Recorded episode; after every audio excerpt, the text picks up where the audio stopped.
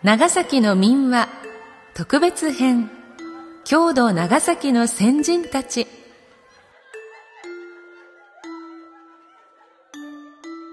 NOC、NOCS 長崎卸センターがお届けするポッドキャスト長崎の歴史シリーズ。このシリーズでは高吉松雄一著作我らの長崎県郷土の偉人から歴史上著名な方それぞれの地域で記憶され、尊敬されている方々のエピソードを集め、全10話、長崎の民話特別編、郷土長崎の先人たちとして配信するものです。このポッドキャストは、500年近く外国交易が行われ、西洋や中国の先進的な学問、文化が流入した長崎の地に芽吹いた尖閣者、先駆者、そして身をもって郷土に尽力された方々の自歴を紹介しようという試みです。郷土長崎の先人たちの業績を語り継ぎ、子供たちの今後の人生の糧になればという企画です。なお原作は昭和30年に出版されており、地名、産物、価値観などで現在とは相違するところがあります。必要に応じて地名、産物などについては修正または省略を。語彙や言い回しについては、現在の時点で適当と思われる言葉に言い換えている部分もございます。できるだけ原作から感じられる風合いを残すように心がけたつもりです。あらかじめご容赦いただければ幸いです。読み手は歌の種でありたい。山田睦美です。最後までお付き合いください。今回の配信は株式会社商工組合中央金庫のご協賛により NOC 長崎卸センター NOCS 長崎卸センターサービスがお送りいたします。今回は表題の著書からお芋を広めた人々とイビの泥岩丼松本四郎左衛門の巻を朗読させていただきます。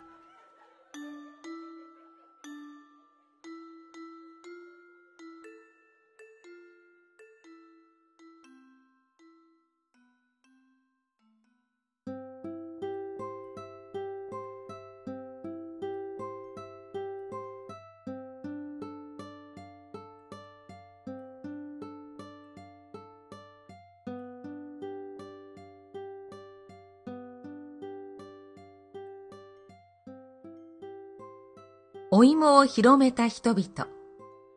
俗に栗よりうまい十八里と言われ、お芋は美味しくもあるし、その上お米の代わりにもなるので、昔から我が国中の至るところでもてはやされました。東京の仙族池のほとりには、青木昆陽という学者の墓があって、この人はお芋の先生と呼ばれています。それは最も早く芋の苗を取り寄せ、幕府の薬園に植えて、江戸地方に芋を広めたからです。また山陰地方にも、井戸平左衛門という人のことを芋大官と呼んでいます。これはやはり痩せたあの地方にお米代わりに芋を作らせたからでしょう。鹿児島では元禄11年に南の方の琉球王が殿様に芋の苗を献上したので領内に植えました。芋のことをさつま芋と呼ぶのはこれから起こったことです。そこで鹿児島ではこれを我が国における干渉の始まりと言っていますが、実はこれよりも83年も前、本陽先生の干渉栽培よりも120年も前に芋を植えたのは実に我が長崎県の平戸の河内でした。ここは帝政公の生まれた千里ヶ浜の北にあたるところです。その頃、平戸にはたくさんの外国船が入港して繁盛し、立派なイギリス商館も建っていました。この頃の商館長はコックスという人でした。慶長19年の頃です。有名な三浦安人ことアダムスを船長とするイギリス船は、たくさんの日本商品を積んでシャムに向けて出版しました。ところが、途中に大風が吹いて船内が水浸しになり傷んだので修理のために琉球の那覇の港に船を寄せました。ところがある時、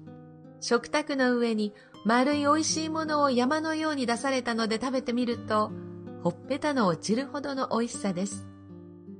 アダムスが名前を聞くと、芋と答え、窓の外を指さすので畑を見るとたくさん植えてあるのです。そこでアダムスは早速これを買い取り、翌元那6年5月、平戸へ持って帰りました。そしてこの時一票のお芋を召喚長のコックスに分けてやったのです。コックスは、これはお菓子のように美味しいと喜び、これを河内浦に植えたのでした。これが我が国に甘所の植えられた初めです。河内地方は土地が砂地で、甘所には最も適していました。その頃、平戸に来ていた外人たちは皆お菓子の代わりにこれを食べていました。植え方も他所と違って、トンボ植えというので、今もこの地方はこの植え方で植えられているのです。お米の取れない津島で芋を広めた人は、遠山突庵先生です。先生は芋のことを高校芋と呼んでいました。それはある時、貧しい百姓が山から芋を掘ってきて親に食べさせていたからです。原田三郎右衛門という人をわざわざ薩摩の国までやって種を求めさせました。その頃薩摩は国を閉じてよその藩の人は一切国に入れなかったので、三郎右衛門は大層苦心してこの国に忍び込み種を持ってきたのでした。長崎県内でも五島地方は暖かく、最も芋、甘蔗の栽培には土地が合っているので、早くから一番広く作られました。けれどもどうしたものか早く腐ってしまって、長く蓄えておけないのが欠点でした。富江藩の名君と言われた雲流行の時のことです。田中正三郎という人が富江に住んでいて、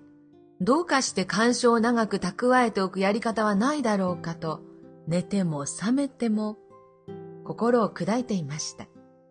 ある時知り合いの田原伝吉という人が鹿児島から種芋を取り寄せて植えたのがなかなか腐らなかったという話を聞きました。そこで早速それを自分の畑に分けてもらって、それから家の床下の穴を掘って入れたり、日当たりの良い木陰に芋釜を掘ったりして蓄えるやり方を工夫しました。芋は冬になっても腐らず、翌年の植え付けの頃までもよく残っていました。小三郎さんは自分の工夫の仕方をご当中に広めたのです。明治16年、1883年の10月、81歳で亡くなりましたが、富家の大蓮寺のお墓には、その苦心が詳しく刻み込まれています。イビの泥岩丼松本四郎左衛門長崎県は土地が狭い割に住んでいる人が大層多いのです。それにお米の取れる田んぼも少ないので、海や湖を埋めて田や畑を作る干拓の仕事は昔から大層苦心して行われていました。特に有明湾は日本中でも潮の看板が一番激しいところで潮が引くと見渡す限り広い干潟ができるのです。そこで干拓には最も具合が良く今できている森山地方の三島干拓は森山の向こうの三島を切り崩して海の中に堤防を作り海水をせき止めて新しい土地を作ろうというものです。いよいよ汐留も終わりましたので、400丁部の新しい土地ができて、1万2000石のお米や野菜などのできる日も近づいてきました。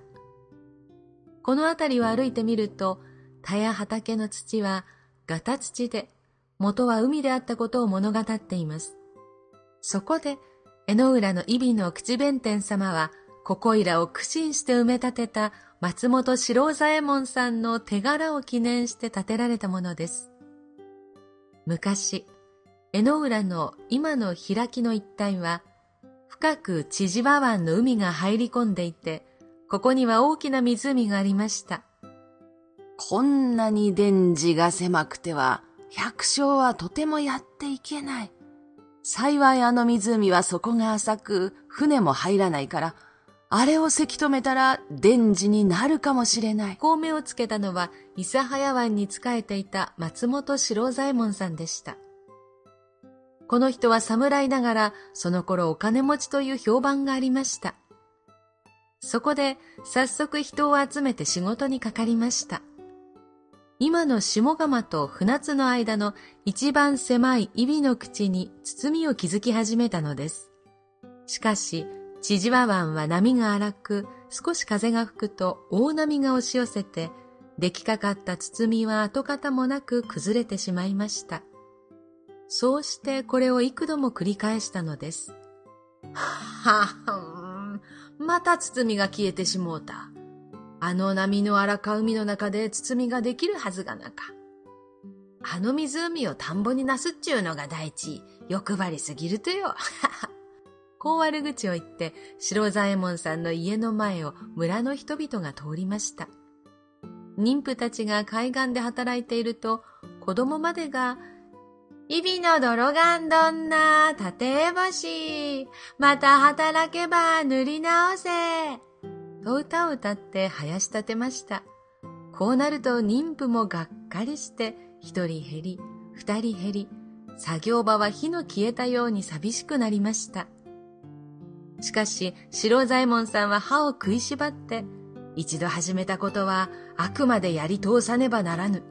これも世のため人のためだと、今度はやり方を変えることにしました。下釜の東の方の横骨の鼻に、まず防波堤を築いて、海の波を食い止めてみよう、と思ったのです。しかしこの時は、たびたびの失敗のため、お金はもう使い果たし、家や屋敷までも人手に渡っていました。そこで親戚や知り合いの人々を訪ねて、訳を話してお金を集め、また人を集め始めました。ところが、七転び八起きで、今度は見事に防波堤ができたのです。この防波堤で、千々和湾の荒波は食い止められ、イビの口も無事にせき止めが終わりました。白左衛門さんは涙を流して妊婦たちにお礼を言いました。やがて広い湖はみるみる百五六十丁分の新しい田んぼに変わっていきました。そうして五六千石もお米が取れるようになったのです。これからここいらには人家も続々と並んで人々は朝夕の美しい江ノ浦湾を眺めながら楽しい生活をするようになりました。元禄11年になってからこの大工事を祝い、四郎左衛門さんの苦労を後々の代に伝えるためにできたのが、初めにお話ししたイビの口弁天ということです。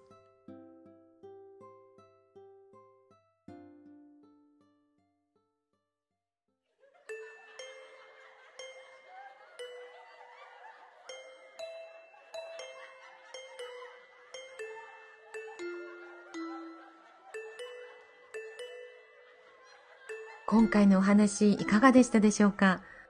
私はお芋のお話がすごく面白かったです。さつまいもをどうしてさつまいもと呼ぶのかっていうのが、いや、琉球から薩摩の殿様に送られたから、そしてさつまいもになったっていうのはものすごく面白かったです。私の夫の里は、かやきという長崎市内の南部の方なんですけど、かやきのお芋もとても美味しいんですよね。このお芋がどこから伝わってきたのか、それをちょっと調べたいなと思いました。中があのとてもオレンジ色なんですけど、本当に美味しいお芋なんですよね。これを機会にちょっと調べてみようと思います。皆様にはどのように届いたでしょうか？今回の配信は株式会社商工組合中央金庫のご協賛でお送りしました。商工中金では東日本大震災や長引くデフレなどによる中小企業の業況、資金繰りへの影響を踏まえてのセーフティー機能や中小企業の企業価値向上への取り組みをご提供中です。また、法人向けのインターネットバンキングサービス、ビジネスウェブ、外国為替インターネットサービス、外為ウェブ、個人のお客様へ商工中金ダイレクト、新型定期預金、マイハーベストなど様々なサービスもご提供されています。詳しくは、商工中金ホームページをご覧ください。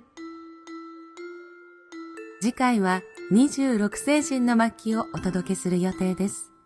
このポッドキャストは NOC 長崎卸センター NOCS 長崎卸センターサービスがお届けしております。なお本文中差別的または差別的とみなされかねない表現がある可能性もありますが、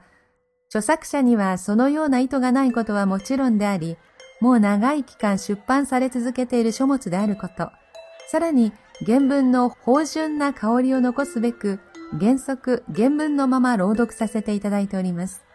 ただし、言い回しや歴史的に誤っている記述については、当社でやむを得ず修正または省略しております。ご了承いただきますようお願いいたします。また、このポッドキャストに対するご意見、ご指摘は、nocs.e064.com まで電子メールでお送りいただければ、その内容のご紹介を当社ホームページで行い、今後の配信の参考とさせていただきます。よろしくお願いいたします。では、次回までしばらくの間、さようなら。歌の種でありたい。歌種の山田睦美でした。